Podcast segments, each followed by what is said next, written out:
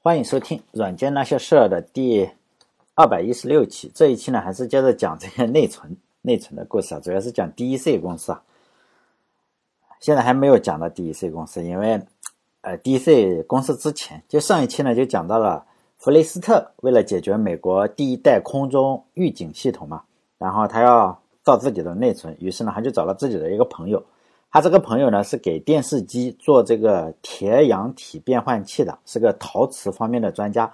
这两个人呢，就研究了一年多吧，终于也就搞定了这个电脑的内存，起码是注册了专利。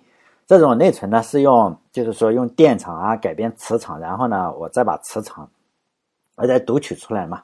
呃，再根据磁场呢，就是南极和北极，就我们知道 N 极和 S 极，然后读取出来。但是具体怎么做的，我不知道，因为。我看到书上是没有写的，我也没有见过哈。然后，反正这个玩意呢，也就注册了专利。因此呢，就在美国的军方的协调下，IBM 呢是第一家获得这个专利许可的公司。IBM 在获得了这个专利以后，用当然我们都知道 IBM 特别厉害啊，有非常多的钱，有非常强大的科研能力，就在自家的系统上就用上了这个基于电磁呃理论吧，电磁。专利的这个存储系统作为回报呢，IBM 也就是给这个美国第一代空军空中预警系统，它叫旋风啊，旋风系统提供了内存。在五十年代开始，一直到现在今天吧，今天我们这个机械硬盘，就是那个咯咯哒哒响的这个机械硬盘，还是用的电磁理论，就是呃，可能比以前要先进特别特别多了。但 IBM 也经常是宣传自己是世界上第一块硬盘的发明者。我们可以在网上可以搜到，就是。IBM 一块五兆五兆内存啊，五兆存储容量的这个一块硬盘，要用一个货车，然后呢推上去，然后拉走，可能还存不了现在的一一个 MP3。就当年是不一样的，这当然是没有什么问题的。它确实是他做出来的，但是呢，它是基于这个弗雷斯特的专利来做的。具体 IBM 是怎么把这项技术用在内存和硬盘上，这个我也不知道，因为书上没有讲。没有讲的东西，我也不能猜哈，我也没有用过那种电脑。书上呢只讲了这个旋风啊，就是它这个空中预警系统。旋风的内存大概是两千个字节，呃，当然了，它不是现在今天我们这个电脑嘛，它是十六十六位是一个字节，它就这样定义的，十六位是一个字节，有两千个字节，因此呢就有三万两千位的数据嘛，bit 哈。但这个时候在当时已经是大的不能再大了。现在呃，我们现在计算机是每个字节是八位嘛，它是十六位，这个与旋风是有点区别的。如果强制转换的话，我们认为，哎，是八位是一位的话，不像它那个每个字节十六位，呃，这个三万两千位也就相当于现在内存四 K，四 K 是非常非常小。以以现在我们眼光来看，真的是非常小。比如说我现在录东西，呃，不是打字，我我有台台式机啊，打字的那台电脑就是内存是三十二 G。三十二 G 啊，相当于当年那台他们那台旋风电脑的几百万倍啊！这个内存，当年那台电脑的用途就是对着阿拉斯加那个天空啊上空去扫描，因为苏联最有可能是从那里如果来的话，但我们也知道还没有没有出现，但你担心嘛，就看看有没有飞机是从北极上面然后飞过来，如果还带着几个核弹，是不是美国就睡不着觉了？因为就检测这个入侵啊，就是它只用了一个四 K 内存的大小。如果按照十六位的话，就是两 K 内存，因为它是十六，呃，十六个十六位是一个字节嘛。当然，我现在这台电脑就是说，当然是它的几百万倍。然后我用来玩什么？玩游戏嘛。比如说最近国庆嘛，国庆刚过没多久，实际上我玩了差不多六天吧，啊，五天五天的游戏，真的很爽，就是。玩这个文明，因为我就是喜欢玩，比较喜欢玩文明啊。我不知道大家喜不喜欢啊。现在文明正在打折，大概是五十六块钱，因为我买的还比较贵。现在在 Steam 上已经打折了。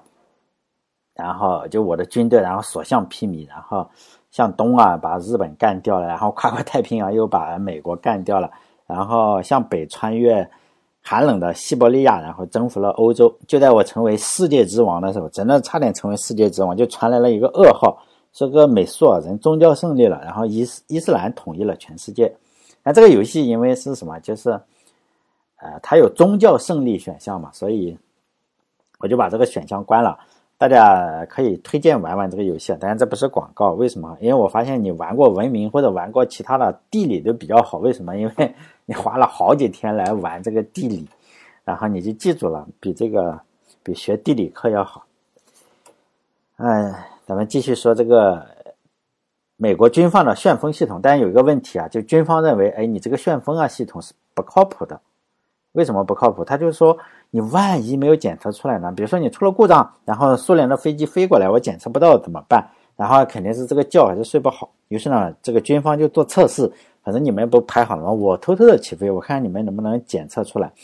然后呢，就看看这个雷达是不是骗经费的，因为有可能是骗经费的。美国人特别的有强迫症，是吧？然后后来发现，哎，这个系统还是比较靠谱的。他们美国偷偷的起飞了二十多次，然后呢？有两次没有发现，按照我的想法，就是发现率百分之九十嘛，已经非常非常好了。但是军方认为，哎，这个可不行，是吧？百分之九十是不行的，你必须是百分之百发现。为了发现这百分之十，为什么不行？然后军方又开始砸钱，就给了一大笔钱，然后让 MIT 看看，不是说你造的这个系统，你看看它这个百分之十怎么回事？为什么有百分之十发现不了？因为，呃，万一那次你真的发现不了，美国不挂了吗？当然了，这是强迫症。幸好他是有钱的强迫症。然后 MRT 呢，就又拿来了一笔钱，就看看为什么不能够百分之百的检测到这个飞机。于是呢，他们又搞了个项目组，因为有钱了嘛，来找 bug。相当于旋风系统已经是个非常厉害的系统了哈。为了测试这个系统，他们又造了好几个系统。因为当年我们现在我们写测试用例，当年肯定不是写测试用例，反正。有一个，其中有一个是用来测试存储的，就看看这个存储系统是不是有问题。当年做测试肯定是今天不同，我们不能用现在的眼光去看它。它这个测试存储的系统呢，它也有个名字叫 M MTC，中文翻译名应该叫做存储什么 Memory Test，呃，Computer 就是 MTC 存储测试计算机。这个系统唯一的功能就是说，你这个旋风系统有没有可能把内存搞错？当然了，大家都是学计算机的哈，呃，听这个节目的可能会有很多学计算机的，可以想一想，哎，我如何测试一个硬件，为什么有百分之十的机会发现不了这个飞机，发现不了本方的飞机？然后测试管理团队就有两个人嘛，其中一个叫肯奥尔森，另一个叫哈安安德森，这两个哥们就想出想出了一个用真空管呀或者继电器一些东西来测测试这个存储存储芯片的这个方法。最后呢，还真走出了故障，然后军方呢就对这两个家伙觉得，哎，你这个能力确实比较厉害，是吧？这硬件呢确实比较厉害，你竟然能测出我这个雷达系统为什么不能用？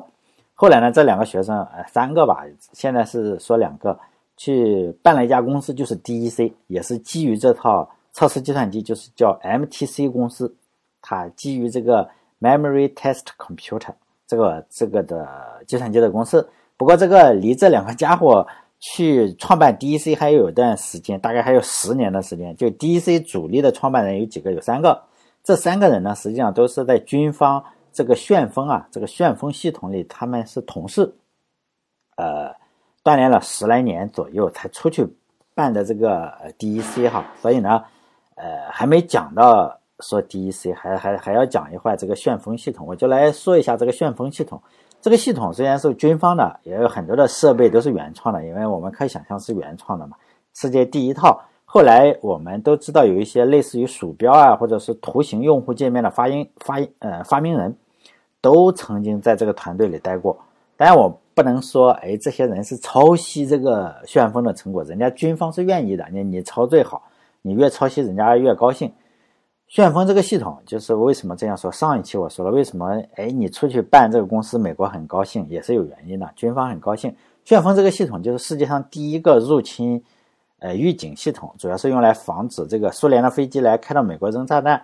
操作这个系统的人，我们要知道是什么？肯定是美国大兵嘛，主要是航空兵，而不是说程序员。我们要知道它这个用途啊，主要是航空兵来操作。我们要知道。呃，航空兵也好，还是美国大兵也好，肯定是打枪打炮是没没什么问题。但是你说来来，你在纸带上去测试输入程序，可能它不如这个程序员呀，也不如这个科学家。为了解决这个问题的话，当时计算机都是用输入啊、输出啊，都是在纸带上。哎呀，这就是对美国的这些航空兵就是不太友好嘛，用户界面不友好。肯定是不友好。我们知道现在给我们输入输出都在纸袋上，那肯定是不友好。所以呢，科学家就想到了，哎，有没有一种东西显示出来？显示器。因为当时还没有显示器，他们呢就改装，就创造嘛，创造硬件哈。他们用十六台示波器，然后做了一个四乘四的显示器，就是十六台示波器，然后摆在一起是吧？然后我就可以当显示器。但是这个示波器肯定是不像是现在的显示器嘛，像现在我们这个手机可以用视网膜分辨率啊，或者是什么有颜色的。但是呢，它这个示波器显然只有一种颜色，而且是。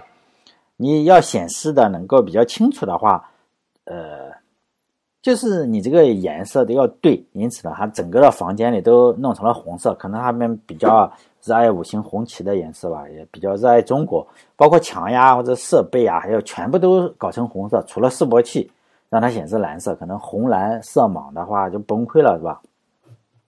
哎示波器不是蓝色。绿色，哎，绿红绿色，哎，有红绿色盲，是吧？如果是红绿色盲，那崩溃了。就是为了让这个示波器显示的更清楚，他们肯定是做过哪种红色？就是你你要让它显示的比较好，哎，就是除了这个示波器啊，其他都用红色。哎，具体为什么我也不知道哈，他书上就这样写的。为了让航空兵知道，呃，这些系统是可以正常工作的话，这个系统呢还还使用了就是反馈系统，像我们 Windows 呃死机了怎么样，就蓝屏了嘛。就是哎，是吧？蓝屏你就知道死机了。当时没有办法蓝屏，因此他们用声音反馈系统，就是当电脑啊每读十三个字节的时候，它就会响一声，就是可能响响一声滴的一声哈，系统就会发出一个声音来证明这个系统还在用着。因此呢，系统突然不以相同的频率响了，比如说它不滴滴滴的响了，然后就说明这个系统出问题了，它读到了十三个字节没响。那说明它不读了嘛？更厉害的是，随后的这个几年，这个系统还是不够好。然后他们竟然发明了触摸屏，但具体原理不清楚，军方也不透露人家。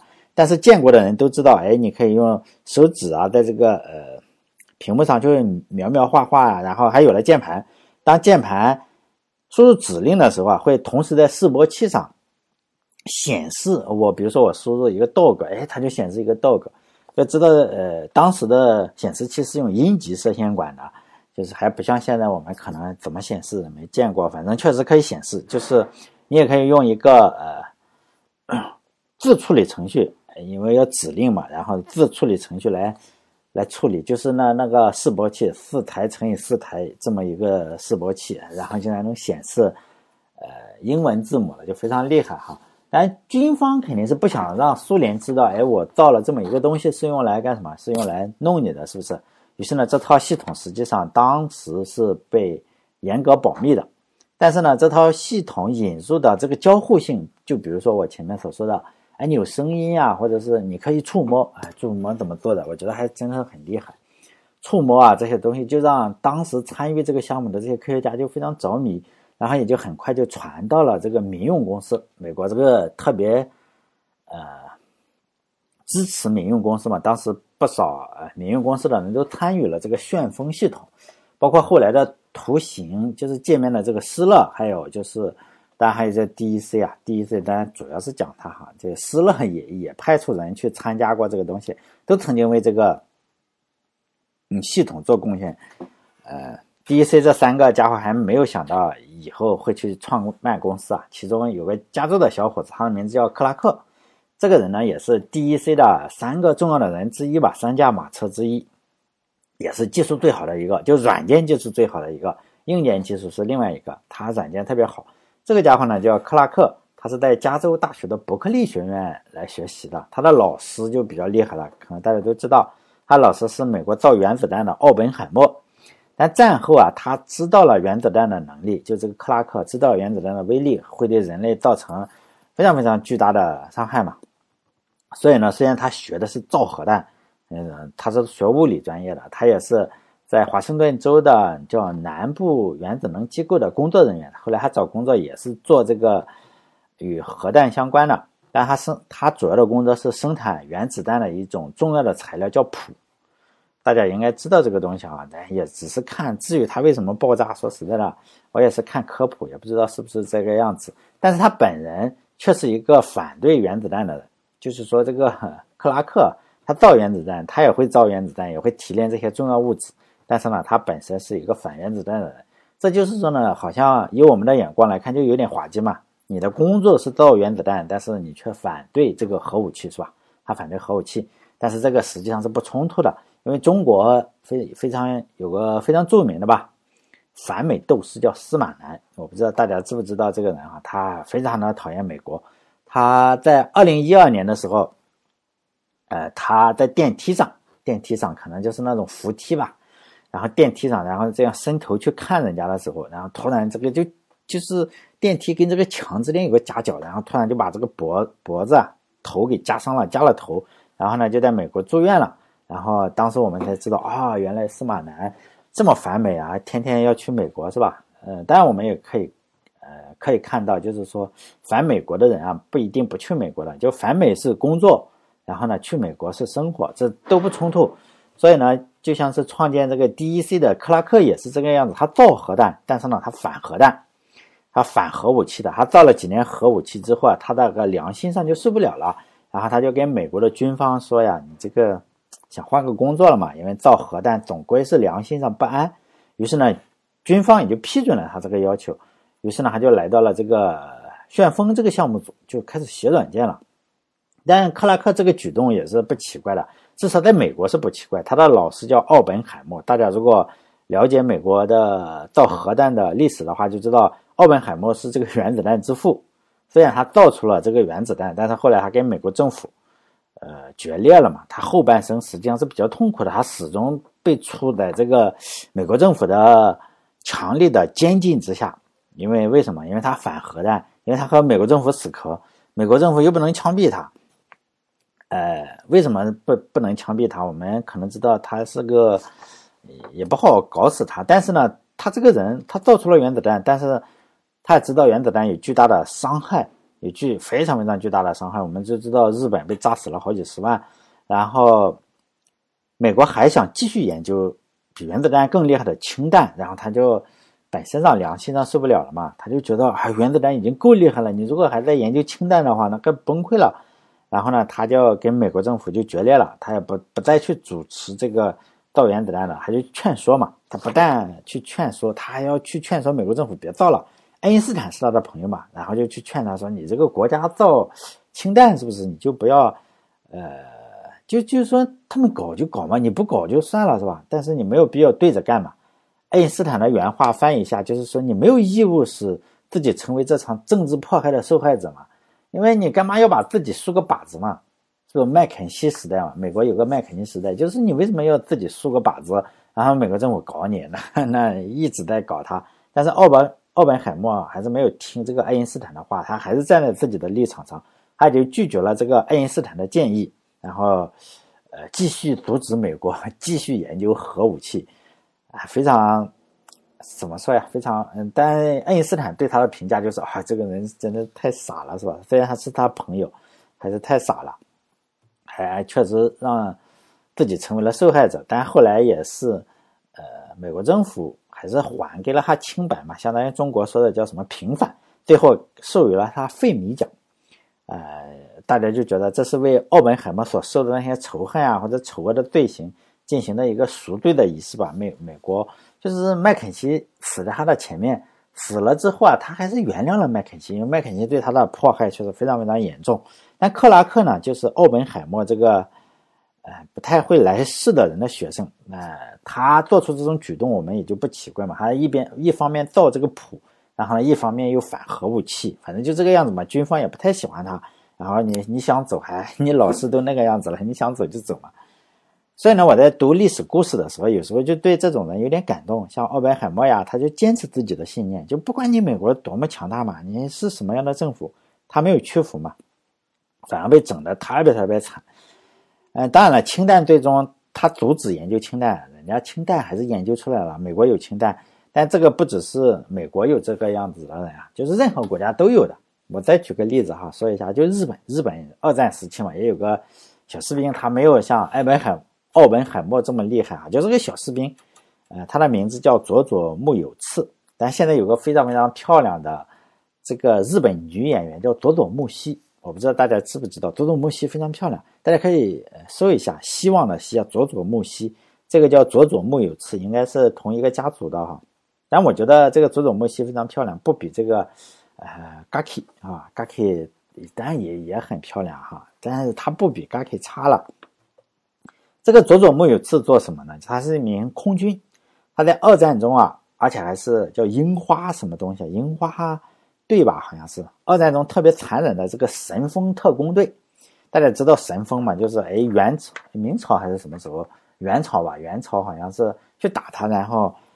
打日本，然后突然呃刮起了暴风，然后把这个 援军的这个船呀都刮到海底去了，所以呢叫神风神风特工队。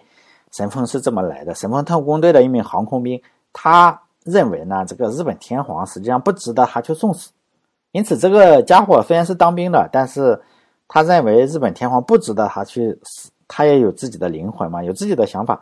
神风特务工队呢？都是以效忠天皇为己任，就是说我要开着飞机自杀。但是天皇和大日本帝国在这个佐佐木有次的眼中呢，显然是没有自己的理念这么重要，他比较有良心嘛。然后日本的神风特工队啊，就就就去死嘛，然后挂上炸弹，然后就怼这个美国的军舰啊。所以只要他们出去的话，呃，大家就会把名字记下来，然后给他写这个普普布告吧，就是。放在报纸上，就是说你已经为大日本帝国捐躯了，就这个样子。然后佐佐木呢，都是都这样出去。第一次出去的话，他就回来了嘛。队长一看，哇，你咋回来了？他说：“我把这个军舰炸沉了嘛，炸沉了我就不用自杀了。”队长一听，那也行是吧？你这个还是不如自杀好，你这个干的也不错。既然你炸沉了，你确实飞回来就飞回来了。然后他的，因为他的报，他的名字已经上了报纸了，出发之前就上报纸，因此呢。第二次他又去了，他的名字又上了一次报纸，就第二次死亡。然后结果他又飞回来了。他说：“我我一升空啊，这个迷路了，就回来嘛。”然后第三次啊，他还报名就去。我那个队长说：“你别去了，是吧？你这个队长崩溃了嘛？单独找他谈话说：‘这你已经第三次上报纸了，这次你一定要为天皇效忠。’这个佐佐木肯定就拍着胸脯说：‘没问题，是吧？队长这次一定死给你看。’但是呢。”是吧？他一嗯，队长认为这次肯定没问题的时候，就伴随着西下的夕阳，一个小点就慢慢的飞回来了。又是佐佐木，这次他的理由就是说我没找到目标，因为我为了效忠天皇，我又飞回来了。我没找到目标也没有办法，是吧？因此第四次佐佐木又报名了，这次队长就说你不能再去了，因为你已经死过三回了，别乱来。你去了就回来，然后每次你就去扔两颗炸弹。然后呢，炸弹也要钱是吧？但是人家佐佐木不放弃，就软磨硬泡嘛，他一定要为这个天皇效忠。然后呢，他又又去了八次，每次都是扔两颗炸弹，然后一箱航空的燃油，就跟这个旅游似的。